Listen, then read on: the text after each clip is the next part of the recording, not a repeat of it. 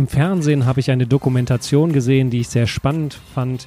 Daraufhin habe ich den Kontakt zu diesem jungen Mann gesucht, der in die Wildnis ausgewandert ist. Er ist studierter Biologe und hat im östlichen Sambia einen vernachlässigten Nationalpark wieder aufgebaut und ihm frisches Leben eingehaucht, den Luambe Nationalpark. Wir sprechen über das Abenteuer der Wildnis, über Leben und Sterben und was wir von den Tieren und der sambischen Bevölkerung lernen können. Wir sprechen auch über das Fremde. Wir wagen uns an das heikle Thema Rassismus ran. Kurzum, ein interessantes Gespräch über Gott und die Welt von einem Menschen, der als Fremder in das Fremde ging und, wie ich finde, sehr besonnen, immer wieder respektvoll Brücken baut, damit wir das machen, wozu wir da sind, nämlich friedlich gemeinsam auf diesem Planeten zu existieren. Mein Name ist Peter Holzer. Herzlich willkommen bei Mutmenschen. Technik sei Dank können wir ja auch über die rund 10, 11.000 Kilometer Distanz miteinander sprechen. Mario Voss, grüß dich, dass du heute bei uns bist.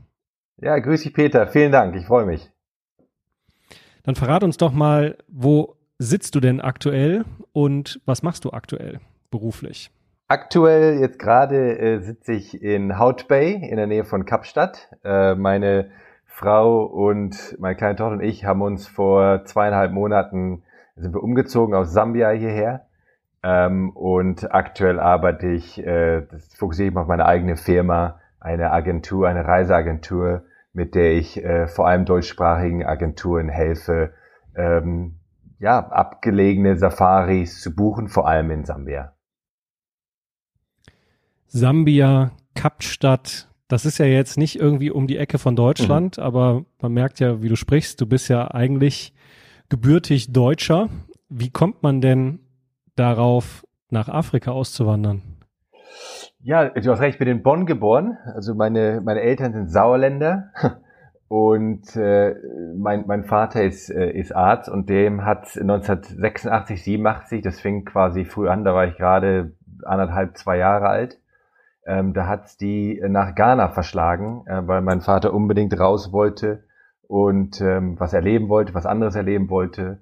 Und so sind wir in Nordghana gelandet, in der Nähe von ähm, Tamale in Damongo, Nordghana, und sind dort äh, ein paar Jahre ähm, aufgewachsen. Von daher fing das früh an bei uns mit der, ja, mit der Afrika-Erfahrung, ging sozusagen früh ins Blut.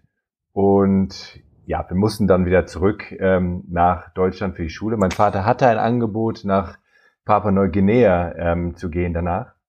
Aber aufgrund äh, dessen, dass auch meine ältere Schwester auch, wir waren dann Schulzeit ähm, im Schulalter und von daher haben sie, hatten sie entschieden, wieder zurück nach Deutschland zu gehen. Aber insofern fing es früh an mit der Afrika-Leidenschaft über meine Eltern auch.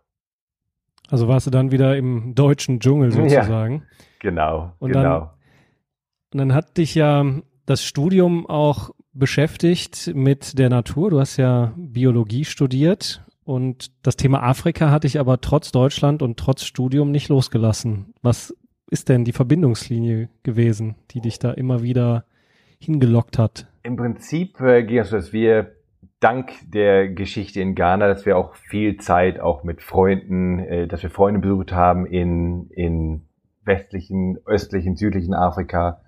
Ähm, insofern habe ich das Glück gehabt, aus meiner Sicht zumindest, dass wir viel erleben durften im, auf dem afrikanischen Kontinent, auch in meinen äh, Jugendjahren. Und von da, ich weiß auch genau, wie ich nach solchen Reisen dann ähm, immer wieder in der Schule saß und geweint habe, weil ich unbedingt wieder zurück wollte. Insofern hat mich das immer quasi verfolgt. Immer Tiere, immer Natur, je wilder, desto besser. Und deswegen. Aber was heißt denn das? Äh, verfolgt und, und du hast geweint. Was, was hast du denn mit deinen Eltern da erlebt im Urlaub? Ja, das waren äh, häufig eben ganz abgelehnte Reisen. Man, es ist ja eine ganz andere Welt, wie du schon gesagt hast, Peter. Das, äh, es ist ja vielleicht schon auch was anderes, als wenn man ähm, eine halbe Stunde entfernt vielleicht äh, auf einen Campingplatz geht, wo ja die Welt noch relativ ähnlich ist, auch wenn es natürlich ein super Urlaub sein kann. Aber in dem Fall haben wir teilweise wilde Strecken noch die die alte Camel Trophy Tour im Südtansania sind wir dann gefahren, selbst im Auto mit Freunden. Das waren für jemanden, für mich als neun, zehn, zwölf, dreizehn, 15-Jähriger waren das Erlebnisse, die, die so fantastisch waren, so wild und auch im Zelt geschlafen, der Löwe brüllt nachts und all diese Geschichten um einen rum. Das war einfach für mich das ein absolutes Highlight und dann auf einmal wieder, wie das so ist mit dem, mit dem Flugzeug, dann auf einmal 24 Stunden später wieder morgens bei seinen Kumpels in Deutschland in der Schule hockt, das habe ich nicht gerafft. Das, das, das ging, das ging mal zu schnell. Da brauchte ich immer, ich weiß doch, dann, dann lief ich immer wie so ein bisschen wie so ein Zombie so mehrere Tage durch die Nordhorner Innenstadt, wo ich aufgewachsen bin. Tolles kleines Städtchen, alle, alles schön, aber da brauchte ich immer ein bisschen Zeit, um mich da wieder dran zu gewöhnen. Und insofern hat sich das durch die Kinder so durchgezogen. Und deswegen wollte ich auch unbedingt immer was, etwas mit Tieren, Natur äh, studieren. Und das lief dann eben auf Biologie und, und Zoologie heraus in, in Erlangen, Nürnberg. Ähm, und insofern, ja, hatte, äh, ja. Aber wie ist das denn? Ich meine, ich habe Betriebswirtschaftslehre studiert, das war auch exotisch, zumindest in den Weinbergen. Hm. Äh, und Praktika habe ich dann in Deutschland und auch mal in New York gemacht, aber es waren alles immer Business und irgendwie eigentlich ähnlich. Ne? Westliche Welt, ja, ja. Business, äh, kann ein Büro gegen das andere tauschen. Klar, ein bisschen andere Kultur, aber irgendwie so richtig krass äh, Abenteuer war das nicht im Vergleich zu den Praktika, die du gemacht hast. Was hast du denn für Praktika gemacht während des Studiums? Ich ähm, hatte das Glück, dass ich mit im Alter von 17 hatte ich äh, die Besitzer von einer Safari-Unterkunft, Safari-Lodge in Sambia kennengelernt und was ist eine Safari Lodge? Safari Lodge ist im Prinzip äh, auf gut Deutsch ein Safari Hotel quasi, äh, um den Begriff von hier zu nutzen. Ähm, das sind kleine, äh, was heißt, ja, kleine Unterkünfte mit meistens von sechs, acht bis maximal 20, 25, 30 ähm, ähm, Gäste, die dann eine Unterkunft, äh, Unterkunft äh, ja, beherbergt werden können. Ähm, und meistens ganz abgelegen Busch. Ähm, und insofern, die hatten da ein im Luangwa-Tal im Osten Sambias, ganz, ganz abgelegen, hatten die ähm, dort besitzen, besitzen die immer noch, besitzen immer noch die Lodge. Ähm, und die hatten mich dann angesprochen, ähm, weil die auch gemerkt hatten, dass ich ja voller Leidenschaft und ich wollte da bleiben. Das kam wohl irgendwie durch. Da haben die gesagt, ach Mensch, wieso kommst nicht vorbei, wenn du mit der Schule fertig bist und im Zivildienst, ich musste damals noch Zivildienst machen, da habe ich im Kindergarten gemacht, in der Kindergrippe, äh, und dann haben die gesagt, komm doch vorbei. Und dann bin ich sofort nach dem Zivildienst für drei Monate runter und habe dann, auch dank vielleicht meiner Kinderkrippenzeit, hatten die mir gesagt, komm, die hatten dann einen kleinen Sohn, der war zu dem Zeitpunkt gerade zwei Jahre alt oder drei Jahre alt und die wollten, da die Mutter Deutsch ursprünglich ist, dass der mehr Deutsch lernt. Insofern konnte ich morgens mit dem machen. Also wir sind angeln gegangen, wir sind im Busch rumgelaufen ähm, und haben Deutsch gesprochen. Äh, und dann nachmittags bin ich immer mehr auch in dieses Lodge-Geschäft. Also interessanteste Deutschunterricht. Ja, genau, ja. Ähm, und dann bin ich nachmittags bin ich schon immer mehr involviert gewesen in diesen Lodge-Betrieb und da habe ich, ich, ich, ich, ich wollte warte einfach. Mal, eine Sache verstehe ja. ich nicht. Du hast jetzt gesagt, abgelegen und Safari und tief im Dschungel und auf der anderen Seite hast du gesagt, um mal ein Wort aus unserem Kulturraum zu benutzen, Hotel. Ja.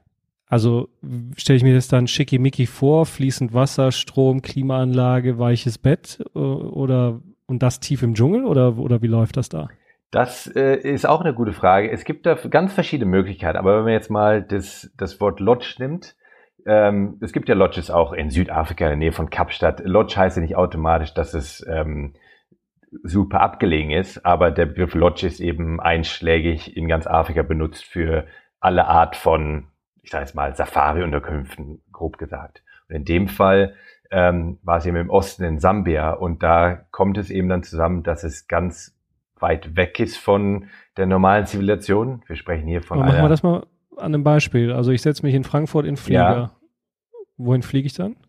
Dann kann ich äh, zum Beispiel über Dubai fliegen nach Lusaka, die Hauptstadt von Sambia. Ich kann über Addis Abeba fliegen, äh, über Äthiopien nach Lusaka. Ich kann auch über Johannesburg fliegen nach Lusaka. Das heißt, da sitze ich schon mal so unterwegs. Ja, da ist man schon, sich schon mal mindestens so 17, 18 Stunden ist man unterwegs, ähm, je nach Verbindung, manchmal auch länger.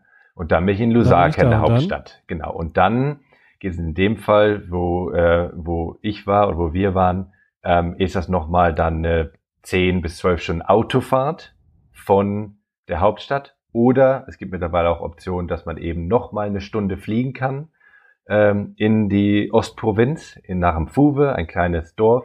Und dort gibt es eine, ein Mini-Airport, ein Mini-Flughafen.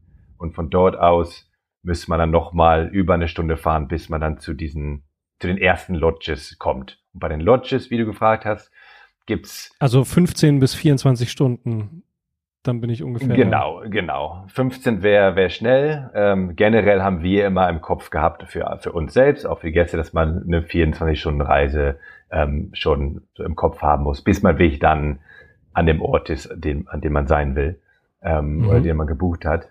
Und in Sachen Exklusivität und Komfort und Luxus gibt es ganz verschiedene, ganz verschiedene Level. Es gibt kleinste Safari-Camps mit wirklich ich sage jetzt mal, so größere Zelte, Betten haben die alle, das ist alles sehr komfortabel. Manche haben die gute alte Bucket Shower auf gut Deutsch, in Anführungsstrichen gut Englisch, wo dann wirklich Wasser reingefüllt wird in, in den, den Eimer und es geht runter. Das sind aber sehr ab, nochmal abgelegene Camps, wo wirklich ähm, dann auch gar kein fließend Wasser mehr möglich ist. Und die Lodges, in denen ich aber von Anfang an gearbeitet habe, ähm, hatten auch fließend Wasser und sogar auch teilweise Strom, manchmal natürlich auch solarbetrieben. Und so eine Lodge, die ist dann einfach mitten im Dschungel oder ist das wie eine Ranch, dass das eingezäunt ist oder, oder wie stelle ich mir das vor? In, in Sambia, in der Gegend im Luangwa-Tal, ja eigentlich in ganz Sambia, ist man immer dann Teil der Wildnis. Es gibt keine Umzäunung. Das heißt, man kann sich vorstellen, für jeden, der da hinkommt, äh, in welchem Chalet und welchem Zelt und in welcher Hütte man auch schläft, man wacht auf und man, man geht zu Bett und man wacht auf mit Elefanten um sich rum, mit Nilpferden, mit Löwen, mit Giraffen.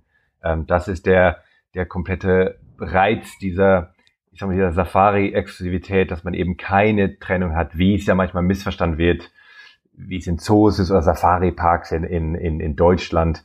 Das wird manchmal ähm, fälschlicherweise verglichen es ist die pure Wildnis, wo die Tiere eben wild leben und die Tiere haben keine Zäune, die sie stoppen. Und man ist Teil, man ist ja wirklich Teil der Natur dann.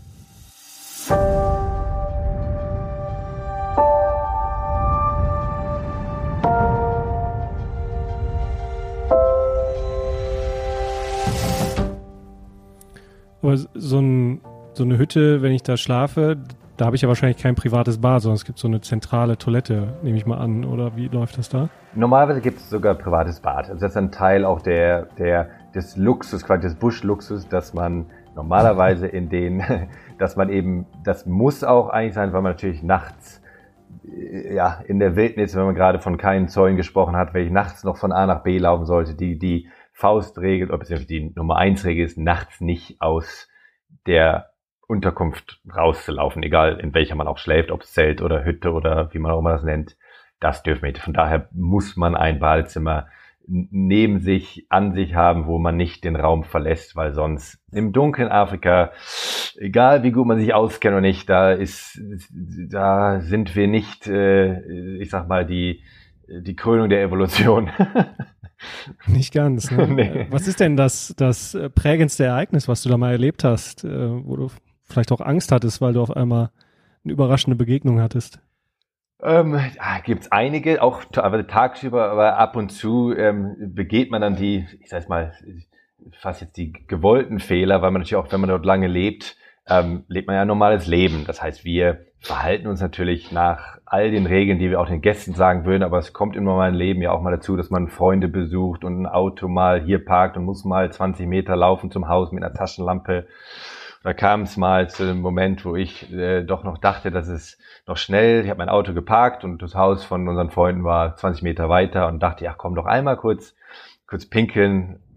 War eine, nicht eine clevere Idee, weil man hätte ja auch ins Haus gehen können zum Pinkeln, aber noch kurz einmal pinkeln, hatte gerade meine Taschenlampe auch in der Hosentasche, das ist nur schnell, ist ja auch nur eine Minute. Und äh, dann schaut man so ins Dunkel rein, die Sterne, ist ja alles immer traumhaft, man hört die, man hört ja alle Geräusche, es ist ja immer herrlich. Und auf einmal höre ich so ein Rascheln vor mir äh, und, und irgendwann rascheln ist ja nachts, will man immer mal schauen, was ist, egal, äh, man weiß ja nie. Und habe ich schnell meine Taschenlampe raus, rausgeholt, während ich jetzt da gerade äh, zugange war. ähm, und leuchte nach vorne, dann steht doch tatsächlich fünf Meter vor mir, kommt der Löwemann aus dem Gebüsch raus und schaut mich, schaut in die Taschenlampe rein, also schaut mich an. Das ist ein richtiger erwachsener männlicher Ja. Löwe. Ja, genau, und ich denke mal, Wie weit war das, war der weg? Ja, das waren, ich, ja, in meiner Erinnerung maximal fünf bis sieben Meter, weil ich stand ja nicht Holy weit shit. von den Büschen weg. Ähm, und der schaut mich dann an, beziehungsweise der schaut die Taschenlampe an, weil er auch reagiert auf dieses Licht.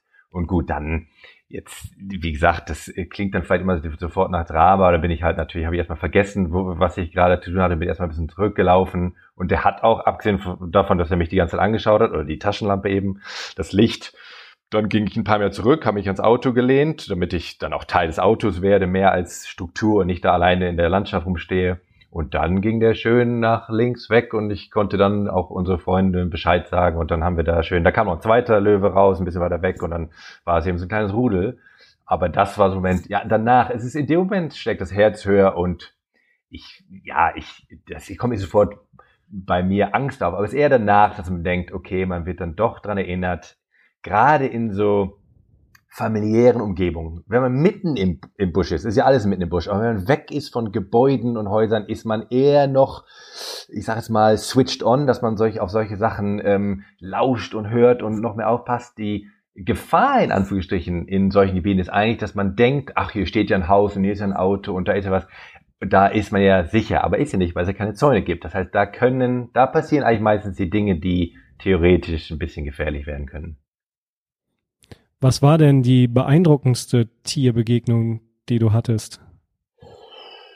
Uh, da gibt's auch einige. Ich denke mal, meins, für mich, ist natürlich, ich, ich, gibt das Luangwa-Tal, wird das Tal der Leoparden genannt. Das heißt, ich habe das Glück gehabt, dass ich unzählige Leoparden gesehen habe mit Jungtieren, mit allem. Das ist natürlich ein traumhaftes Tier und immer fantastisch. Aber ich muss sagen, mein, ich denke, mein Lieblingstier, was ich sagen darf, ist wahrscheinlich der, der Wildhund oder die Wildhunde, weil ich einfach schon immer fasziniert war von deren Sozialstruktur und die brauchen, brauchen auch riesig Platz, die brauchen riesige Gebiete, um überhaupt gut klarzukommen. Das heißt, sie sind auch ein Bioindikator quasi für, für gesunde Lebensräume oder beziehungsweise große Lebensräume noch, so ein bisschen ähnlich wie beim Wolf. Und da hatte ich vor, wie lange ist her jetzt vor, ist auch schon wieder zwei, drei Jahre her, zum ersten Mal im Leben war ein Lebenstraum von mir, hatte ich das Glück, dass ich zusammen mit ähm, Forschern, die auch vor Ort arbeiten, die ich gut kenne, zusammen zu einem Wildhundbau nahe dran durfte. Natürlich darf man es nur mit Forschern. Ähm, normalerweise weiß man auch gar nicht, wo diese Bauten sind oder wird nicht publik gemacht. Und da war noch tatsächlich Ich habe auch mal gelesen, glaube ich, die sind doch sehr selten. Sehr selten, genau. Oder? Ja, Und ich glaube, es gibt Vom auch- Aussterben bedroht. Ja, genau, ja. Ich glaube, es gibt, es gibt offiziell, glaube ich, so knapp 5000 noch in, in Afrika, wenn, wenn die Zahlen so stimmen. Aber auf jeden Fall auch der bedrohten Liste. Äh, vor allem, weil die eben viel Lebensraum brauchen und äh, viel Wandern. Aber warum, warum äh, ausgerechnet Wildhunde? Warum beeindrucken die dich so? Du hast vorhin gesagt, die haben ausgeprägte Sozialstruktur, aber was ist denn genau der Grund? Warum faszinieren die dich? Ah, es ist, manchmal kann man, es kommt vielleicht auch schon früh aus der Kindheit. Ähm, da war ich, habe ich auch schon immer Wildhunde sehen wollen. Ähm, ich, ich denke mal, die Sozialstruktur ist schon ein Riesending. Und ich finde es einfach klasse, wie die, ähm, ja, die, wie die einfach dank ihrer Sozialstruktur miteinander umgehen, wie die auch teilweise eben den, den schwächeren Rudelmitgliedern ähm, helfen. Häufig eben ist für mich auch ähm, viele würden sagen, ach ja, ist ja so ein Hund und habe ich auch schon viele Gäste gehört. War ganz witzig, weil ich immer total äh, ja äh, vor Freude, vor Euphorie durchdrehe auf dem auf dem Auto oder zu Fuß, wenn man dann Wildhund auf zu Fuß Safari auch sehen darf, ist ein Riesenprivileg. Und wenn dann manchmal auch Gäste so sagen, ach ja, das ist wie, wie so eine Hyäne, so ein Hund, was ist denn jetzt mit denen? Ähm, und dann muss man erstmal lange erklären und die ganze, wie selten die sind und das auch eben so ein Tier ist ähnlich für mich wie bei Wölfen. Ich bin ein riesen Wolfsfan. Ähm, dass für mich das auch so ein Symboltier ist für Freiheit, denke ich, und für einfach Platz. Weil ein Wildhund, Rudel kann nicht überleben, wo, ich sage jetzt mal, nur 10 Quadratkilometer Wildnis sind und dann ist danach wieder eine Stadt. Das funktioniert bei Wildhund nicht. Da muss viel Raum und Platz sein. Und ich glaube, das schwingt bei Wildhund ähm, Sichtungen, aber auch bei, wenn man Fotos sieht oder in, in Filmen, wenn, ähm, wenn Leute das je äh, sehen in Dokumentationsfilmen, dann weiß man, wo Wildhunde aufgenommen wurden, da ist noch Platz. Da kann noch die, da hat die Natur noch, noch genügend Platz, sich auszutoben. Aber Platz und auch, äh, ich sag mal, Größe eines Rudels äh, heißt ja auch ausreichend Beute. genau. Weil wenn die nichts zu fressen haben, dann sterben sie eben. Ähm, mein Eindruck ist, dass äh, Tiere da irgendwie, ja, wie soll ich das sagen, einen entspannteren Umgang mit dem Sterben haben als wir Menschen, weil, ja, vielleicht weil Tiere auch gar nicht drüber nachdenken, leben und sterben, sondern es passiert einfach. Vielleicht haben sie auch gar nicht die Fähigkeit oder sehr wahrscheinlich nicht, so wie wir zu reflektieren. Wir hängen ja mit unseren Gedanken in der Vergangenheit, wir denken über die Zukunft nach, wir haben Angst vor dem Tod, was passiert dann mit uns, wir klammern uns ans Leben, dann suchen wir uns Religionen, die versuchen dann irgendwie Hoffnung zu geben. All dieses Theater, was der Mensch da fabriziert, das machen die Tiere ja nicht. Die leben einfach und sterben und es ist ja auch ein Fressen und gefressen werden, ständig äh, in der Natur. Was können wir denn von den Tieren lernen im Umgang mit dem Sterben? Ich, ich denke, es ist ein guter, äh, ein guter Punkt. Ich glaube, dass wir da ganz viel lernen können. Und eigentlich ist es ja interessant, wenn man das sagen kann, dass wir von der Natur lernen, aus meiner Sicht lernen sollten oder lernen müssten. Wir kommen ja nirgendwo anders her. Wir sind ja selber Teil des Ganzen, äh, haben uns allerdings, glaube ich, dank Zivilisation und dank kultureller Evolution äh, scheinen wir uns weit davon entfernt zu haben und somit auch ganz weit, glaube ich, von diesem normalen Zyklus des Lebens oder dieses Verständnisses ähm, entfernt, so scheint es mir. Und ich habe es auch bei vielen Gästen mitbekommen, dass häufig die viele haben Probleme auch damit zu sehen, wenn jetzt ein Leopard ein ein Impala reißt oder die, die ganz natürlichen Dinge, die alle passieren. Natürlich will ich sagen, dass es immer schön, also ich bin ja auch kein blutrünstiger Mensch, aber einfach, dass man es anschaut. Und dazu kommt auch, dass der für mich eine, eine Fehlinterpretation der Natur ist, dass die Natur immer im Gleichgewicht ist. Das kommt auch häufig wird genannt. Und das ist, aus meiner Sicht evolutionär macht das auch gar keinen Sinn, weil wenn es immer ein Gleichgewicht, wenn ein Gleichgewicht herrscht würde, gäbe es gar keinen evolutionären Drive, sich weiterzuentwickeln, besser zu werden. Das passiert aktiv in der Natur, beziehungsweise den Tieren, denke ich mal, da ich glaube, dass wir die einzigen Menschen sind, wie du die einzigen Lebewesen sind, die. Aber warte mal, das mit dem Gleichgewicht, ja. ich meine, es, es, strebt ja immer Richtung Gleichgewicht. Also wenn es viel Beute gibt, bleiben wir bei den Hunden und die können viel fressen, dann vermehren sich die Hunde. Ja. Und irgendwann gibt's immer weniger Fressen. Genau. Und dann dezimiert sich das Hunderudel wieder, weil genau. einige einfach sterben, genau. verhungern oder genau. der Nachwuchs nicht genau. gesäugt werden kann. Und dann äh, vermehrt sich dafür wieder die Beute. Also genau es ist mein Streben Richtung Gleichgewicht, aber es geht, das Pendel schlägt sozusagen immer ins Extrem, übers Gleichgewicht hinaus. Absolut. Und so ist ein permanentes Hin- und Herschwingen genau. um das Gleichgewicht. Genau. Und was wir uns anschauen, ist vermeintlich das Gleichgewicht, weil wir immer nur eine, eine Momentaufnahme sehen, dass äh, das scheint dann wie ein Gleichgewicht auszuschauen, weil dann, dann gerade zehn Wildhunde rumlaufen und 100 Impalas, sage ich jetzt mal so äh, grob. Aber es ist immer ein, ein Panel aus meiner Sicht, und das fängt ja auch in der Chemie an. Es ist das simple Prinzip der Entropie. Es ist ja nichts im Gleichgewicht, auch allein schon chemisch. Das heißt für mich, aus meiner simplen ähm, Logik, ähm, kann es selten zu Gleichgewicht kommen. Vielleicht im Momentaufnahmen ganz kurz, aber es pendelt ein zu anderen. Das sieht man bei vielen Populationen, entweder bei Elefanten oder eben Wildschwein, ein Beispiel bei allen. Das geht für die ganze Natur. Ähm, das ist ähm, bei den Bäumen. Aber wie so. ist denn das mit dem, mit dem Leben und Sterben? Äh, wenn die Tiere da so eine entspannte Haltung zu haben, kann man denn sagen, die Menschen, die dort im Busch leben, in dieser Wildnis leben, dass die auch einen anderen Umgang mit dem Leben und Sterben haben als wir hier in Deutschland? Was sind da deine Erfahrungen? Dein, was, was, was hörst du, fühlst du von den Menschen dort? Ich habe da ganz, äh, aus meiner Sicht ganz, ganz viel lernen dürfen und ganz interessante ähm, Dinge erlebt ähm, in Sachen Leben und Sterben. Zumal muss man jetzt sagen, dass die Leben dort, die Menschen dort auch natürlich, wir reden ja von ruralem Sambia hier und das passiert ja, ist in vielen Gegenden Afrika so, sobald es ländlicher wird, ist das Leben nun mal aus unserer westlichen Sicht sehr einfach, würden wir sagen, auch wenn einfach natürlich immer fast schon, ja, fast das falsche Wort ist, aber ist, man lebt auf dem Land, man hat eine große Familie, man lebt vom Ackerbau, jetzt mal im, im, im Großteil und dort, ich habe viele, viele Menschen erlebt, viele Bekannte von mir, viele Freunde, viele Arbeiter, die ihre Nächsten verloren haben, entweder ihre Mutter oder Vater, teilweise ihre eigenen Kinder in jungen, in jungen Jahren verloren haben. Und wie damit umgegangen wurde und wird, ist ähm, unfassbar aus, aus, aus unserer westlichen Welt. Und ich konnte davon so, viel lernen. Wie, wie gehen die Menschen damit um?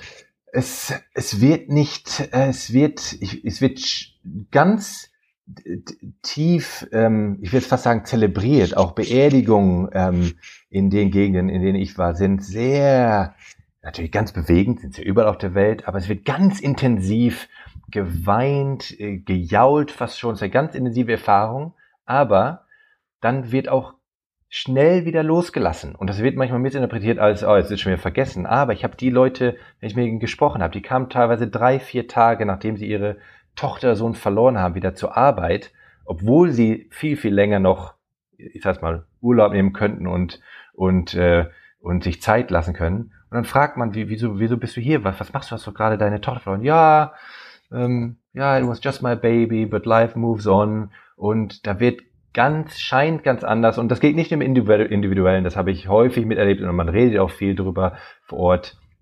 Da scheint es scheint viel mehr Teil des Lebens zu sein, das Sterben.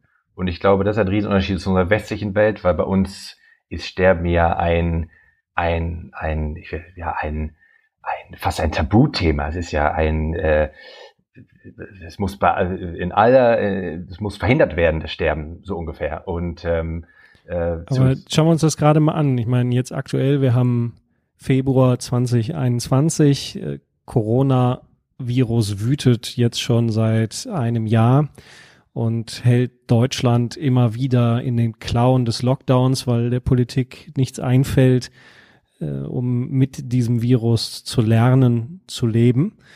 Ähm, stattdessen ist für viele Menschen anscheinend die Maßgabe, jeder Tote ist ein Toter zu viel. Ich meine, es ist natürlich immer dramatisch, wenn Menschen erkranken und sterben, aber das tun sie eben jeden Tag. Äh, ich wusste das vor Corona gar nicht. Ich habe mich damit nie beschäftigt, aber wie viele Menschen jeden Tag in Deutschland sterben, weißt du das? Nee. Es sind jeden Tag im Schnitt zweieinhalbtausend Menschen. Echt? Wahnsinn. Also rund eine Million Menschen stirbt jedes Jahr in Deutschland. Okay. Wahnsinn. Wegen allem Möglichen, ne? Ja. Ob das Krebs Ohne ist, Pandemie. Lungenversagen mhm. und sonst irgendwas. Ja, also das Sterben ist immer da. Aber jetzt ja. hangeln wir uns so fest und wenn dann 200 Menschen an einem Virus sterben, mit einem Altersmedian von 84 der Corona-Toten, dann ist das ein Riesendrama und jeder Tote ist ein Toter zu viel. Und dann ist mein Empfinden fast schon so äh, wie so eine Zebraherde, die von, von Jägern getrieben wird in so Fangnetze, dass wir da einfach in die Richtung laufen und sagen, egal, komme was wolle, kein einziger Mensch darf daran sterben und wir nehmen in Kauf, dass wir dann eben Menschen in andere Leiden stürzen, äh, was weiß ich, Depression, wirtschaftliche ja. Schäden, Insolvenzen, äh, Familienprobleme, die Kinder, denen fehlt die Sozialisierung, Bildungsprobleme und was weiß ich was alles. Denkst du denn, dass, dass wir einen falschen Umgang im Umgang mit diesem Virus haben, im Sinne von äh, zu viel Angst vorm Sterben? Oder was ist da deine Sicht draus als Biologe und auch mit deiner Erfahrung mitten aus der Natur, aus dem Dschungel? Ich, ja, das ist, man muss, ich glaube, von, von weg sagen, wie du auch gesagt hast, natürlich ist im Individuellen jedes Menschenleben zählt natürlich. Wenn je, von jedem ist die Oma die wichtigste und die liebste und das ist alles, steht außer Frage. Aber im, Frage. im groben und, und Gesamtkonzept ist die, ich glaube, die, wo, wohin sich die, ich rede mal über Deutschland, aber sagen wir mal, die westliche Welt hinentwickelt hat, ist eben das, das äh, nicht mehr quasi diese Dankbarkeit, dass man überhaupt so lange leben darf, ist ja schon, ist ja schon eigentlich der Wahnsinn, dass wir von einem, ähm, ich weiß nicht, was jetzt Durchschnittsalter ist von Sterben in, in Deutschland, aber ich nehme an, das ist ungefähr. viel, viel höher als in Sambia, wo wir, ich glaube, aktuell bei knapp 82, in Sambia ist bei Mitte 50, was natürlich auch an einer, einer hohen Geburtensterberate, äh, Sterberate bei Geburt leider auch liegt. Aber dass wir uns einfach in der, in der westlichen Welt ähm, dieses Limit immer weiter pushen wollen. Das heißt eigentlich zur Unsterblichkeit. Das heißt, es ist nicht mehr, ähm, wenn einer mit 80 stirbt an, an etwas, was ja auch immer die Natur ist, man stirbt ja an was Natürlichem, das ist ja, sei dann, äh, es vergiftet einen jemand oder was, aber man stirbt ja an was Natürlichem.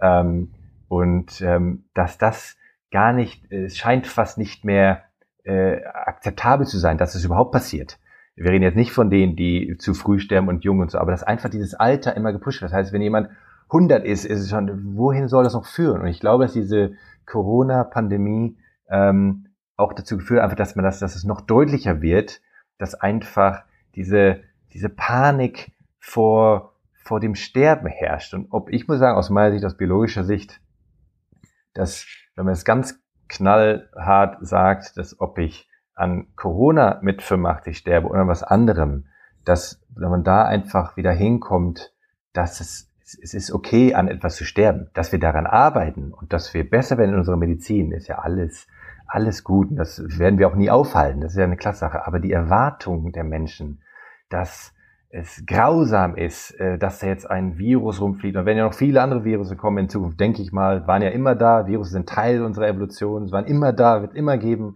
Alle Lebewesen haben damit Bakterien, Pilzen, Viren zu kämpfen. Aber nein, wir Menschen, wenn da ein Virus kommt, der, es gibt ja andere Viren, die uns auch schon vorher getötet haben, ähm, und ähm, jetzt auf einmal sind da viele dran gestorben, klar, aber viele alte und ich sag's mal schwache. Und wenn ich das auf die Natur beziehe, und das sind deswegen meine Wortwahl mit alt und schwach, sage ich jetzt mal ganz übertrieben, da würde in, in der Natur ist das völlig normal.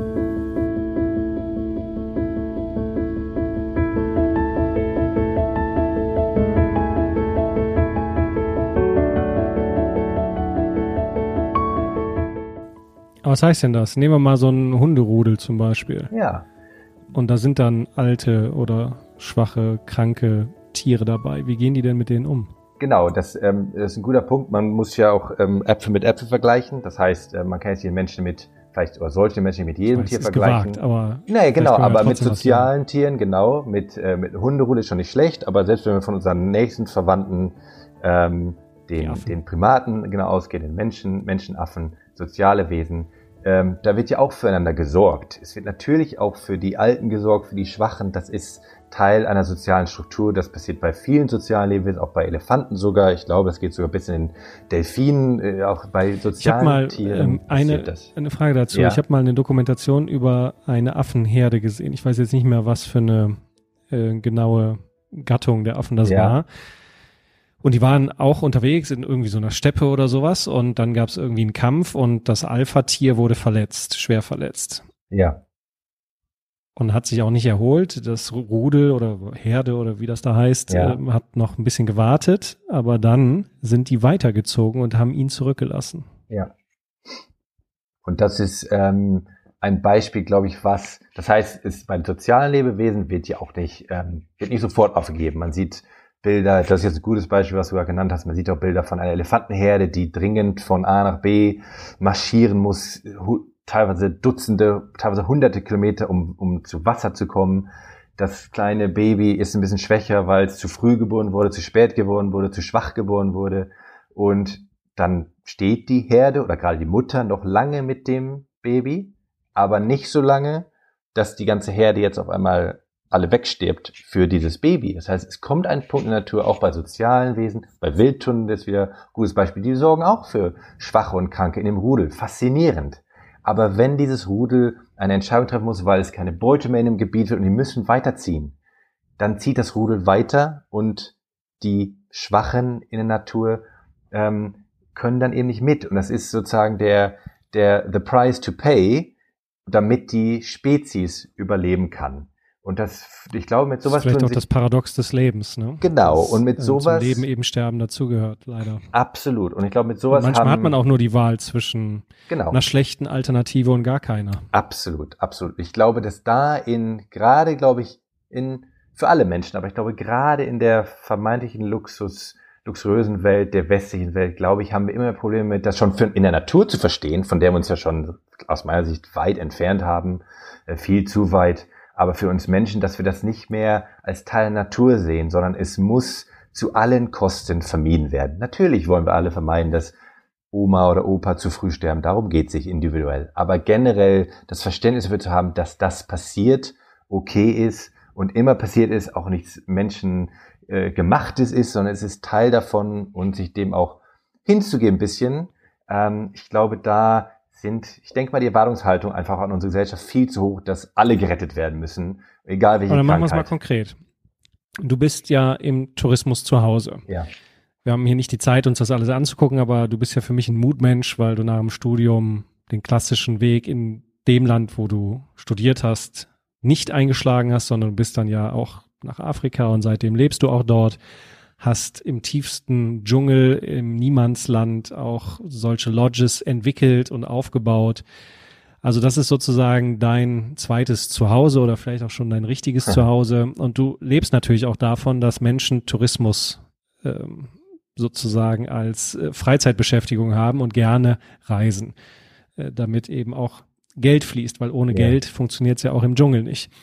Und mittlerweile vermittelst du Reisen durch Agenturen, indem du dem hilfst und vor Ort eben die richtigen Hinweise ja. gibst. Das heißt, damals wie heute lebst du vom Tourismus. Und jetzt haben wir ja diesen ja. Coronavirus, wir haben die Maßnahmen, viele Länder mit dem harten Lockdown, Tourismus ist so gut wie tot. Was heißt denn das für die Gegend, in der du da lebst, für die Menschen, die da leben? Welche Auswirkungen hat das auf euch, dass Tourismus im Moment nicht stattfindet? Ja, das ist. Also unsere Angst vor dem Virus. Ja. Und die Reaktion darauf. Was bedeutet das für die Menschen dort? Das ist, ähm, hat einen unfassbar, wahrscheinlich den größten Impact, den, den je irgendwas hatte auf, auf Tourismus. Und ich, ich gehe jetzt mal von unserem individuellen Leben weg, weil das hat, für uns hat es ja auch Auswirkungen gehabt, aber das ist jetzt mal viel wurscht für die Land, für die Gegend, für die Leute vor Ort, auch für die Natur, ist das ähm, eigentlich un, erstmal auch ein bisschen unbegreiflich, ähm, glaube ich, erstmal diese ganze Corona-Sache, ähm, was da alles genau abgeht. Ähm, und im, im, im, auf, auf im Klartext gesprochen bedeutet es, dass ähm, die Lodges, die Unterkünfte vor Ort stellen ja nur lokale Leute ein ähm, und insofern die haben aktuell keinen Job. Manche haben Glück, dass sie von den von den Inhabern noch unterstützt werden mit einem kleinen Prozentteil der des normalen Gehaltes und das heißt ähm, wir reden hier wirklich von einem Ort, von einem Dorf, das komplett am Tourismus hängt. Also was sonst nicht. Ich weiß noch vor, was vor 17 Jahren oder 18 Jahren, als ich zum ersten Mal da war, war es ein kleines Dorf, weil noch ganz, ganz wenig Tourismus war. Mittlerweile ist es ein großes Dorf, weil es mehr Tourismus gibt, ist aber immer noch wenig. Aber das Dorf ist gewachsen aufgrund der Tourismuschancen. Die Businesses, die passiv dranhängen, die Märkte, die Shops, das ist alles äh, dank des Tourismus äh, erst gekommen. Und die äh, stehen jetzt alle leer da und warten. Ähm, und ähm, das führt Aber was passiert dann? Ich meine, haben die dann dicke Ersparnisse oder kriegen Kurzarbeitergeld oder nein. was heißt das konkret für, die, für das Leben der Menschen? Da gibt es gar nichts. Mal von der Regierung, da, nein, es gibt gar keine Sicherheit. Die einzige Sicherheit würde, wenn dann von den Arbeitgebern kommen. Aber wenn da keine Gäste kommen, dann kann der Arbeitgeber ja auch nur so viel tun. Das heißt, es liegt alles an den Leuten selbst. Und was dann passiert ist, dass selbst die, ich sage jetzt mal, dass alle Menschen auf einmal selbst, die vorher in den Lodges und als Super Safari Guides, die, die, die ich sag mal, die Top-Verdiener in der Tourismusbranche, die Top Safari Guides, die jeden Tag die Gäste ausführen und einen super Job machen. Und Sambia ist gerade bekannt auch für ihre exzellenten, die exzellenten Guides. Die müssen dann wieder darüber nachdenken, dass sie wieder zurück zum Farming gehen, Mais anbauen. Ich habe jetzt noch aktuell von Freunden gelesen, dass das die Fischerei auch wieder zugenommen hat in dem Luangwa-Fluss, weil ähm, einfach, ja, jetzt ist wieder, dann zählt wieder Subsistenz, mehr als je zuvor, ist ja eh schon ein Riesending sonst. Aber jetzt auf einmal ist, müssen alle wieder oder fast alle auf Subsistenz ähm, ähm, bauen und dann geht's wieder zurück auf, kommt der Regen, kommt der nicht. Ähm, ja, dann ist das, ist, ist das äh, wie als wäre nichts vorher da gewesen. Und das ist brutal, hat auch dann Riesenauswirkungen auf die Natur, auf den Naturschutz, weil natürlich, wenn Leute nicht äh, gute Einnahmen haben und äh, müssen wieder auf den Mais, auf die Maisernte warten, dann kann es natürlich auch, ist ja auch nur eine logische Konsequenz, zu mehr Wilderei führen, weil ähm, man natürlich was zu essen auf dem Tisch braucht, auch für die Familie. Und insofern hat das Ganze eine ganze, eine ganze Kette an Konsequenzen, die ähm, ja, ich sag mal natürlich viele sich nicht, nicht, nicht klar machen. Klar. Frieden, Frieden äh, hat ja mehrere Säulen ja. Äh, und eine davon ist Wohlstand ja. und eine andere ist Bildung. Und wenn die ins Wanken geraten, dann ist der Frieden auch schnell dahin. Also ja. die Stabilität einer Zivilisation, einer modernen Zivilisation, in der wir uns menschlich verhalten, äh, ist ja sehr fragil. Ja. Und im Moment ja. wackelt da ja einige der Grundsäulen, ne? zum Beispiel Bildung und Wohlstand. Ja, absolut, absolut. Leider. Aber bleiben wir mal bei den Kontrasten. Ich meine, du bist ja jetzt offensichtlich ein Fremder für die Menschen die dort um dich herum leben. Ähm, wie ist denn die Begegnung des Fremden mit dem für dich, ja nicht so ganz fremd, weil du es ja schon kennst? Spürst du, weil es gibt ja eine große Diskussion heutzutage über Rassismus, Diskriminierung, ähm, es gibt immer mehr Minderheiten, die sich irgendwie schlecht behandelt fühlen und anfangen zu quietschen und Sonderbehandlung fühlen. Was erlebst du denn als hellhäutiger weißer Deutscher in Afrika? Spürst du dort Anfeindung oder irgendwie Abgrenzung, Rassismus oder irgendwas in dieser Art oder, oder wie, wie erlebst du das dort?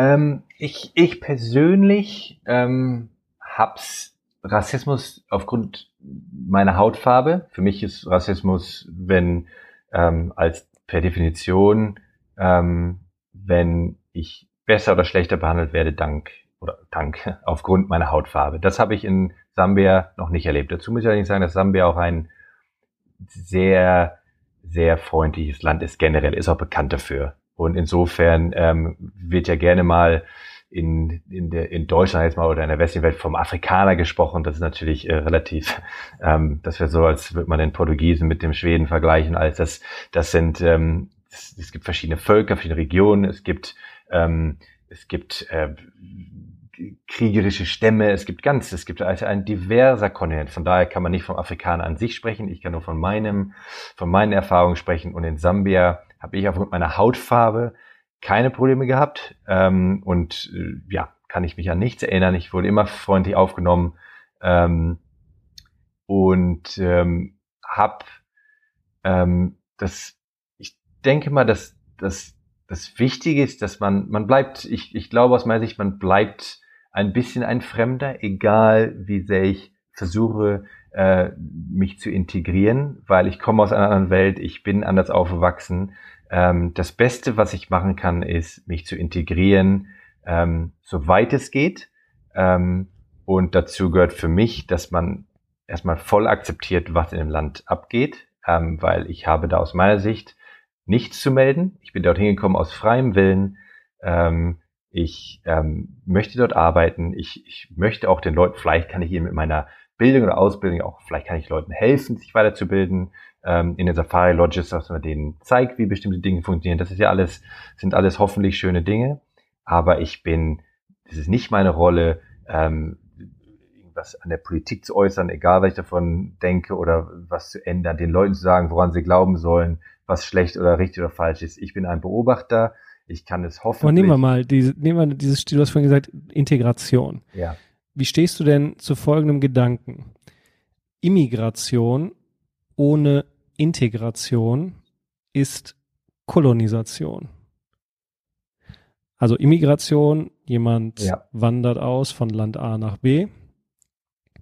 Ohne Integration, also ohne sich zu integrieren. Für mich bedeutet das zumindest in den Ansätzen auf jeden Fall die Sprache zu lernen, ja. weil ohne Sprache keine Verständigung. Dass ich die Werte und vor allen Dingen auch die Gesetze und Regeln respektiere und danach lebe, die dort in diesem Land gelten. Und, sofern ich nicht alt, jung oder krank bin, auch einen Beitrag zur Gesellschaft leiste. Ja. Das heißt, mich also auch einbringe und meine Arbeitskraft zur Verfügung stelle. Ja. Und wenn diese Integration nicht stattfindet, dann ist es eine Kolonisation. Das heißt, das würde ja heißen, du wanderst aus von A nach B, machst dann dort ein Haus, einen Straßenzug auf und baust sozusagen ein Mini-Deutschland in Sambia, wo dann auf einmal nur noch Deutsch gesprochen wird, deutsche Schilder sind und deutsche Gesetze auch gelten und der Rest dir völlig egal ist. Wie stehst du zu dieser Aussage? Immigration ohne Integration ist Kolonisation. Ja, das ähm, würde ich so zustimmen. Ich glaube, Kolonisation hat ja auch wieder, ähm, klingt immer nach riesig und groß und ganze Herrscher fallen ein mit Armeen, ähm, so wie es vielleicht ähm, in der Vergangenheit war. Aber ich glaube, im Stillen und Kleinen würde ich dem im Großen sowieso zustimmen, aber auch im Kleinen würde ich dem zustimmen, weil es genauso ist, wie du sagst. Ich, aus und das wieder nur meine, meine Meinung, genau was du gerade gesagt hast, ist, dass ich, ich, ich komme in ein Land, um, um dort selber was zu, ich habe das ja gewählt. Ich komme dahin, ich bin jetzt kein Kriegsflüchtling, ich, ich habe Glück gehabt ähm, und ich komme da an und gibt Arbeit ähm, muss, muss mich anpassen. Das ist meine Pflicht, mich anzupassen. Wenn ich da, wenn ich, wenn mir das Land nicht gefällt oder die Aussagen von irgendeinem oder die Religion oder irgendwas, dann kann ich ja wieder dahin gehen, wo ich herkomme, wenn mir das so viel besser gefällt. Weil da komme ich her und das ist meine Kultur und mein, wo ich, au, wo ich aufgezogen wurde, sag ich mal so. Aber wenn ich dort bin, aus meiner Sicht war es immer, äh, ich habe nichts zu melden und ich, ich muss mich hier anpassen, damit ich aufgenommen werde und akzeptiert werde. Das ist meine Rolle. Es ist nicht meine Rolle, allen anderen zu erzählen, äh, wie, wie wichtig die deutschen Gesetze sind und die müssen sich alle an mich anpassen, sondern es ist meine Rolle, mich dort anzupassen. Und das gilt für alles. Und deswegen, man kann sich vielleicht. Ich denke, es ist auch eine der, eine der größten Herausforderungen der modernen Zeit, die Begegnung mit dem Fremden. Ja. Ich reise ja auch gerne in fremde Länder und meine Erfahrung ist immer, wenn ich dann in einem fremden Land bin, und ich mir zumindest ein paar Worte raussuche in der Muttersprache des Landes und mit der einheimischen Bevölkerung dann in Kontakt komme und ich dann statt Englisch vielleicht in der Muttersprache guten Tag sage oder so, dann sieht man immer sofort ein Strahlen in den Augen. Ja. Also das baut ja. sofort Brücken. Und meine Erfahrung ist, dass die Begegnung des Fremden, wenn man sich Mühe gibt, sich zu integrieren, sich auch für die Kultur des Landes dort interessiert, äh, dass immer offene Arme gibt. Also ich habe noch ja. nie schlechte Erfahrungen damit gemacht. Ja. Ich meine, Idioten gibt's überall. Ja, natürlich. Da, muss man nicht ins Ausland für fahren. Da kann man in seinem eigenen Land, egal wo man ist, gucken. Ja. Aber diese Offenheit, diese Neugier und auch die Bereitschaft, sich anzupassen, äh, finde ich, und das ist ja auch eine Form von Höflichkeit, Respekt, eigentlich auch als wie wenn man zu Gast ist irgendwo. Ja. Ähm, also gesunder genau. Menschenverstand. Äh, genau. Ich glaube, dass das auch interkulturell ist. Also das, das Absolut. ist mit Sicherheit in jedem Land so. Es ist das ähm, aus meiner Sicht, um das Blatt so leicht zu schwenken in der in der Thematik, aus meiner Sicht ist es mittlerweile so verkrampft geworden, das Thema, dass es nicht mehr, genau wie du sagst, wenn ich irgendwo als Gast bin, das lernt, ich sag mal, das lernt man ja von frühen Kindertagen an, ob ich zum Nachbarn gehe oder, oder äh, gegenüber oder ich fahre 100 Kilometer weiter oder ich bin 10.000 Kilometer weiter. Ich bin ein Gast. Wie verhalte ich mich als Gast? Erstmal höflich, schau mal, wie der Nachbar so lebt. Ich sage auch nicht direkt zum Nachbar, den Tisch finde ich aber nicht schön und der Garten ist ja auch scheiße. Ich schaue mir das erstmal alles an und, und ähm, ich, ich, ich, es ist ja seine Welt, die ich jetzt äh, betrete. Und das gleiche. Leben und leben lassen. Leben und leben lassen, genau. Und was ich interessant finde, das habe ich häufig ähm, erlebt und hatte auch interessante Gespräche wieder mit Gästen darüber. Ein, was ich, ich weiß gar nicht, ob es den Begriff wirklich oft gibt, vielleicht habe ich mal gelesen, vielleicht habe ich auch selber erfunden, keine Ahnung, ist quasi der Reversed Racism. Ähm, so, wenn es jetzt nicht gibt, tut es mir leid, aber ich, ich nenne es einfach mal so. Und das ist aus meiner Sicht, dass der ich sag mal generell der Afrikaner oder der, der, der Schwarze, das, das Wort Schwarz darf man ja schon gar nicht mehr sagen in dieser Welt, was ich ja wahnsinnig finde. Man kann nicht mehr gelb, schwarz, weiß. Wir sind ja auch die Weißen aus der Afrikaner-Sicht. Das heißt, ich finde deswegen diese ganze Verquerung, diese Verzerrung, das ist so verkorkst, das Thema. Und manchmal habe ich ja mit Gästen im Gespräch, wo dann Gäste auch wirklich dann, wir sitzen am Tisch und es gibt ja nun mal in Sambia, in einem afrikanischen Land laufen mehr Schwarze rum als Weiße. Da laufen Afrikaner rum. Und dann heißt es auch de facto, es werden natürlich auch schwarze Afrikaner angestellt. Das ist ja unser Job, dass wir da äh, die äh, Economy auf äh, hochbringen äh, und Leute anstellen. Ich bringe nicht zehn, zehn Deutsche dahin, um da den Kellner oder den Koch zu spielen. Man soll ja die Economy ankurbeln. Da kam es doch tatsächlich zu Gesprächen mit Gästen, dass jetzt der Kellner kommt und die Gäste sagen, äh, das fänden sie aber doch ganz, ganz schade, das fänden sie schwierig, dass sich der Kellner nicht dazusetzt der arme Kellner zum Tisch dazusetzt, wo wir jetzt am Abendessen sind. Weil ab und zu habe ich auch dann Gäste begleitet beim Abendessen, weil man auch über den Tag spricht und die Safaris und alles. Und da habe ich teilweise mir dann die, die Freiheit genommen, den Leuten mal zu erklären, dass sie jetzt mit der Aussage Rassisten sind. Weil sie machen einen Unterschied zwischen einem weißen Kellner, den sie von zu Hause kennen, den sie nie im Leben fragen würden, ob er sich nicht dazusetzen wollte zum Essen, aber weil jetzt der schwarze Kellner serviert, der aus ihrer Sicht arm ist und äh, der hat ja nichts aus ihrer Sicht, der muss jetzt dazusetzen, weil der ist ja der Arme. Der, warum be bedient er uns jetzt? Und das ist aus meiner Sicht eine ganz interessante, eigentlich eine traurige Entwicklung. Entwicklung ist jetzt übertrieben vielleicht, das machen nicht alle, aber ich habe es erlebt und nicht nur einmal. Und das konnte ich nicht auf mir sitzen lassen, weil ich das aus meiner Sicht total rassistisch finde, weil wie komme ich dazu, dass dieser ehrenwerte Mann oder ehrenwerte Frau, die einen Job ausübt, der absolut ehrenwert ist und die werden nicht wie Sklaven behandelt, das ist natürlich Punkt Nummer eins, wenn sie wie Sklaven behandelt würden, das ist eine andere Nummer, aber es sind ehrenwerte Jobs in einer ehrenwerten Environment und die kriegen dafür Geld und können ihre Kinder zur Schule schicken und jetzt meine ich noch zu kommentieren müssen, dass der arme Schwarze darf ich aber sollte mich nicht bedienen, der muss doch mit mir am Tisch sitzen. Das ist aus meiner Sicht Rassismus.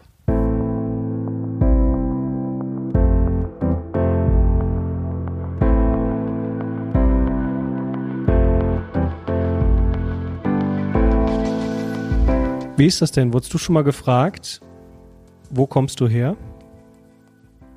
Von, von, Afri von Einheimischen, von Afrikanern? Mhm.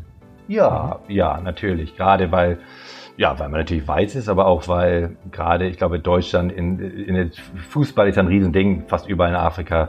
Und von daher kommt natürlich, wenn man sagt, man ist Deutsch, kommt natürlich häufig auch äh, die Anekdoten, dass manche noch Franz Beckenbauer kennen oder Lothar Matthäus. Das heißt, da kommen immer witzige Gespräche auf.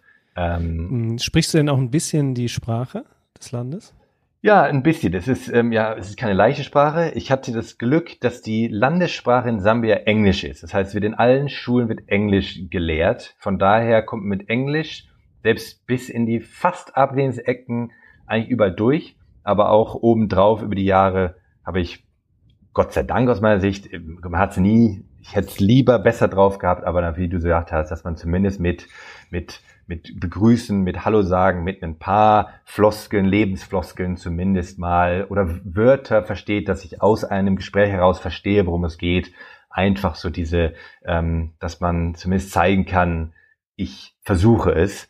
Ähm, mhm. Und meistens kann man mit Englisch dann auch so eine Mischung aus Englisch und Nyanja, die lokale Sprache, kommt man dann durch und versteht sie mit Händen und Füßen. Aber das ist ja alles Teil, Teil äh, des Lebens dann. Und ähm, ja. Und wenn ich, dann jemand sagt, Mario, du sprichst aber unsere Sprache ganz schön gut. Empfindest du das dann als rassistisch? Äh, nee, nee, das, das kann ich nicht sagen. Nein, ich glaube, dass äh, das, nee, das kann ich nicht sagen. Ich glaube, dass es, wenn, wenn das äh, neutrale äh, Playing Field, ich bin jetzt wieder zu Gast da und will mich so gut wie möglich integrieren, ähm, zu welchem, zu welchem besten Level das auch möglich ist, und dann, wenn dann Englisch die, die ansässige Sprache ist, dann muss ich schauen, dass ich erstmal Englisch spreche. Und wenn auch die Lokalsprache ich noch ein bisschen verstehe und es sagt einer, ich spreche gut Englisch oder danke, dass ich noch mal Buanji und äh, noch ein paar andere Wörter auf der Lokalsprache sagen kann, dann ähm, nein, dann ist es, äh, eigentlich kommt es dann immer zu entweder schönen Lachen oder Schmunzeln. Man wundert sich ja, so wie du auch schon gesagt hast, wenn man den Leuten in der lokalen Sprache Hallo sagen oder Guten Tag, selbst in abgelegensten Ecken, wo die Leute es ja nicht erwarten. Das ist immer interessant. Ähm, und man kann auch mal die drei Tomaten auf dem letzten Marktstand noch in der Lokalsprache noch äh, bezahlen und, und, und bestellen quasi. Ähm, da kommt eigentlich immer ein Lachen auf und man öffnet zumindest ein warmherziges Lachen. Dann führt das Gespräch vielleicht nicht mehr weiter, aber es kam zu einer Begegnung.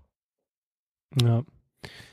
Also das Thema ist ja ganz dünnes Eis. Äh, es gibt ja mittlerweile Stimmen, die sich diskriminiert fühlen, wenn man sie fragt, wo kommst du denn her, wo kommst du ursprünglich her, wow, du sprichst aber gut Deutsch und so. Ja. Ich meine, es ist natürlich schwierig, weil ich selber Weißer bin, aber wenn ich an meine Reisen ins Ausland denke äh, und dort den fremden Kulturen begegnet bin, dann haben die Menschen mich immer gefragt, wo ich herkomme. Und ich empfand das gar nicht als rassistisch, sondern eher als Interesse. Ja, natürlich. Äh, aber Tja. Ich glaube, dem Ganzen, wenn, sorry, wenn ich unterbreche. Die, die, die, diese Herausforderung, wenn man in Anführungszeichen dem Fremden begegnet, und fremd ist ja erstmal jeder Mensch ja, überhaupt. Genau, genau. Dann stellt sich ja die Frage, was darf man denn dann überhaupt noch fragen, um Interesse an einem Menschen zu haben? Und ich meine jetzt auch tieferes Interesse. Also man kann natürlich ja. übers Wetter reden und ja. wie war die Anreise, über so Smalltalk, ja. bla bla. Aber das ist ja langweilig. Also um einen Menschen wirklich, du hast vorhin gesagt, eine, eine Begegnung, eine Begegnung ja. zu haben, da muss ja. man ja auch eine Tiefe haben und sich ja. öffnen. Ja.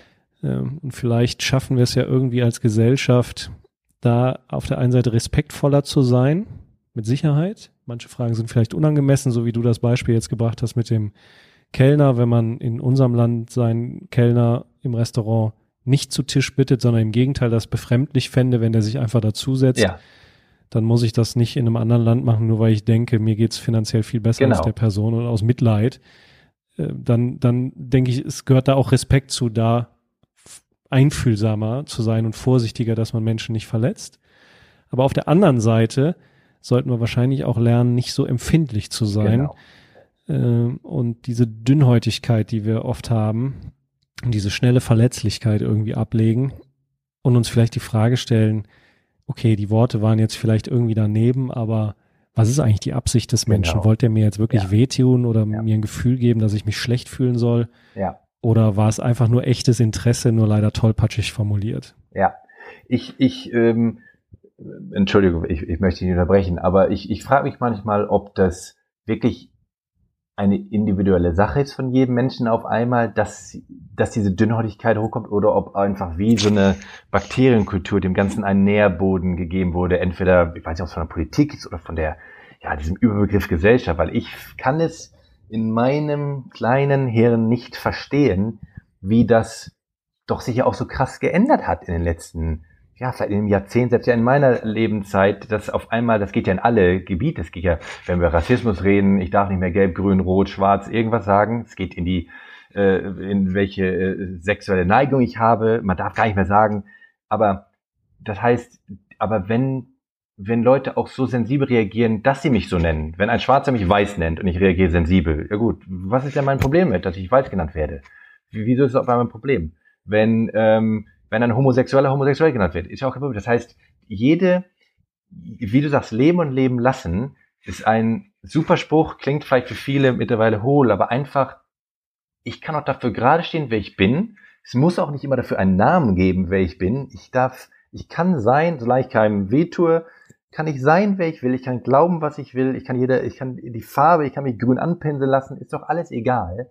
Aber ich muss nicht wenn mir einer in der U-Bahn sagt, oi, du, du weißt ja da vorne, äh, so wie geht's denn dir, dass ich dann sofort denke, der ist aber jetzt Rassist und jetzt muss ich sofort eine politische Agenda starten.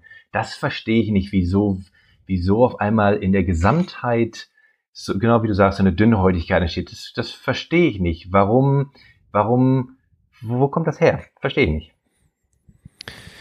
Ja, wahrscheinlich leben wir deswegen lange, damit wir ausreichend Zeit haben zu lernen und zu verstehen, wie das Leben funktioniert und ja. wie wir Menschen funktionieren. Ja. Mhm. ja. Du bietest ja eine Brücke zum Beispiel an durch deine Arbeit und das Organisieren und Vermitteln von Abenteuerreisen, nenne ich das mal, äh, nach Afrika, bietest du ja Menschen an, im deutschsprachigen Raum dem Fremden zu begegnen. Und ich glaube, das ist ganz wichtig zu reisen und das zu erleben. Weil wenn man dem Fremden nicht begegnet, sondern immer nur aus den Nachrichten irgendwo was hört oder was andere einem erzählen, dann bilden sich immer schnell Vorurteile. Und äh, meine Erfahrung ist durch das Reisen, ähm, dass ich viel, viel toleranter geworden bin, weil ich überhaupt erstmal begriffen habe, wie unterschiedlich das ist. Ja, jedes Land, auch innerhalb eines Landes gibt es ja ganz viele unterschiedliche Subkulturen.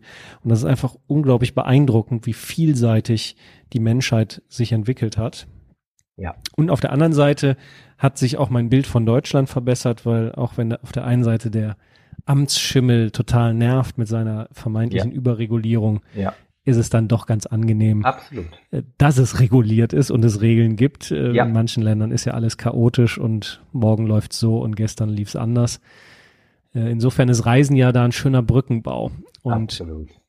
Absolut. Jetzt bist du ja nach wie vor in Afrika. Was, was treibt dich denn? Warum, was hast du denn vor? Was ist denn in deinem Horizont? Warum machst du das? Wo willst du hin? Ähm, ich, also aktuell geografisch möchte ich nirgendwo anders hin. ähm, dazu kommt, wir haben jetzt auch, wir haben eine Tochter, meine Frau ist Engländerin, wir haben uns in, in Sambia kennengelernt und jetzt haben wir ein zweites äh, Kind ist unterwegs, von daher sind wir jetzt gerade, haben wir auch den Schritt, sind wir den Schritt gegangen von Sambia hier nach Hout Bay, Südafrika, weil hier auch die schulische Lage ein bisschen besser ist. Da, wo wir in Samberg gelebt haben, gab es gar keine Option, auch medizinisch nicht. Das ist dann natürlich bis in diesem Lebenskapitel ein bisschen wichtiger. Persönlich möchte ich gerne ähm, da weitermachen, wo ich schon bin. Und vor allem, was du gerade gesagt hast, ähm, verbringe ich auch gerne eben Zeit mit Menschen auf Safari und genau wegen der Thematiken, die, die wir gerade besprochen haben, auch.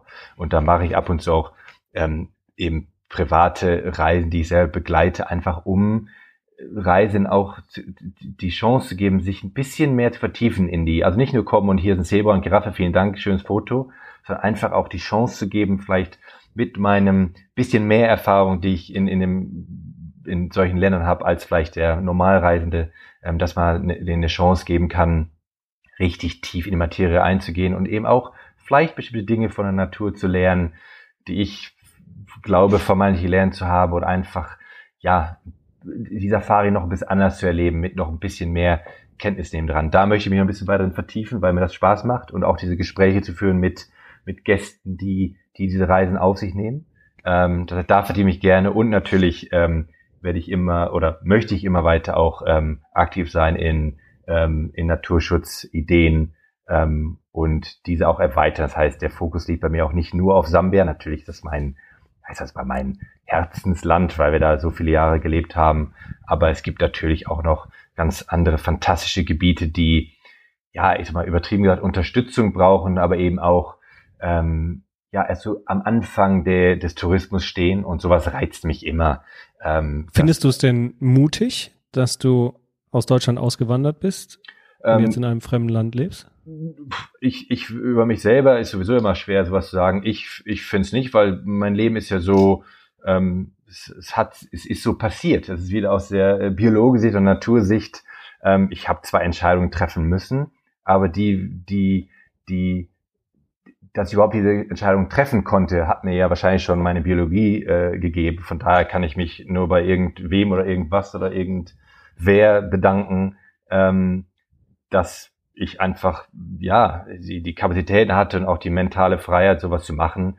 Mutig ist immer relativ. Ich glaube, wer äh, zu Hause in Norton bleibt, meine Mitschüler und dort Lehrer wird, ist auch mutig heutzutage, weil das ist ja auch nicht mehr alles, äh, wie es mal war. Also ich glaube, die können Mut, gefährlicher sein als ein Genau, ja. genau. Viel gefährlicher. Ich glaube, der Mensch ist so viel gefährlicher als die Tiere. Von daher, ähm, mit Mut hat das aus meiner Sicht nichts zu tun. Das ist einfach der Lauf der Dinge, sich dem hingeben, im besten Fall so viel Freude haben, wie man kann und in guten Zeiten genießen, die schlechten Zeiten ähm, mit mitnehmen und was davon lernen und äh, der Rest, ob das mutig ist oder nicht, ist eigentlich auch schon wieder ein menschengemachtes Ding.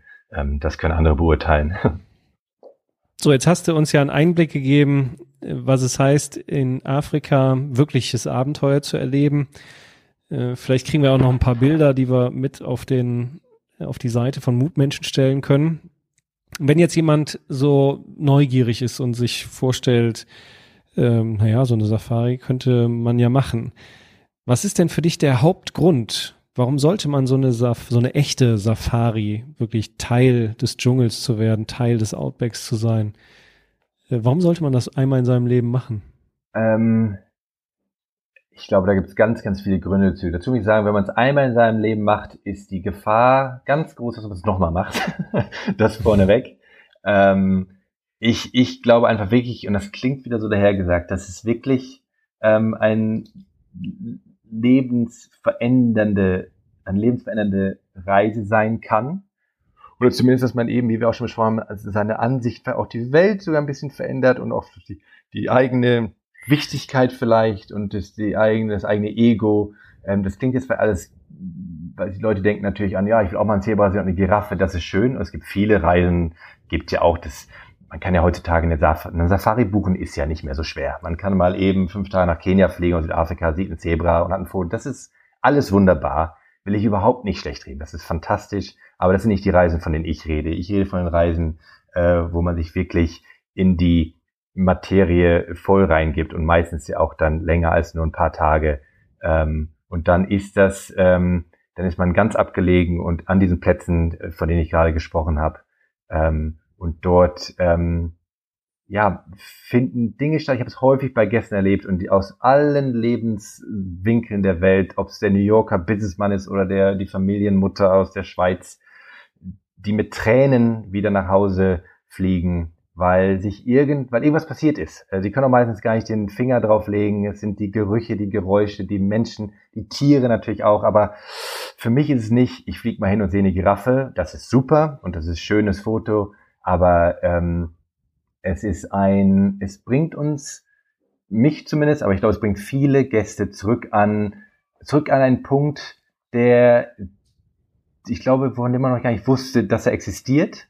Ähm, und das sind, finde ich immer toll, so zu beobachten bei Gästen, wenn das passiert, ähm, was da dann, was da einfach passiert. Und es können simple Dinge sein, wie morgens aufwachen und man hat den Löwen brüllen hören, man nimmt die erste Tasse Kaffee und äh, der Guide sagt oder jemand wie ich sagt, ey, habt ihr letzte Nacht auch den Leoparden rufen hören? Ja oder nein? Komm, hier sind die Fußspuren, jetzt geht's los. Und dann diese Adrenalin gemischt mit bisschen Angst, Euphorie. Ist das gefährlich? Aber man hat Leute mit sich, die auch dann natürlich die, die Vertrauenspersonen sind und dann kann man Dinge erleben, die einfach beyond der normalen, des normalen Giraffenfotos sind und das, da fängt es für mich an. Wow, das macht neugierig. Mario, vielen lieben Dank für die Einblicke in dein Leben und deine Einsichten, wie du dich sozusagen durch und mit der Natur schlägst. Ich wünsche dir weiterhin viel Freude und ja, unseren Zuhörern hoffentlich die Gelegenheit, ähm, wenn nicht vor Ort die Möglichkeit zu haben, so eine Safari zu machen, aber dann vielleicht doch auch mal anders auf die Natur zu schauen und den Umgang damit. Mario, vielen Dank, dass du da warst. Vielen lieben Dank, Peter. Alles Gute.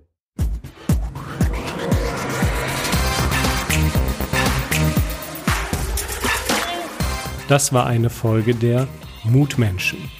Wenn Ihnen der Inhalt gefallen hat, dann habe ich noch zwei Tipps für Sie. Schauen Sie doch mal auf meine Homepage www.peterholzer.com. Dort finden Sie weitere Videos, Audiomaterial oder auch Texte zum Lesen. Und der zweite Tipp ist mein aktuelles Buch. Es trägt den Namen Mut braucht eine Stimme, wie Sie Ihrem Leben Wirkung geben. Lesen Sie doch mal rein. Bis dahin bleiben Sie gesund.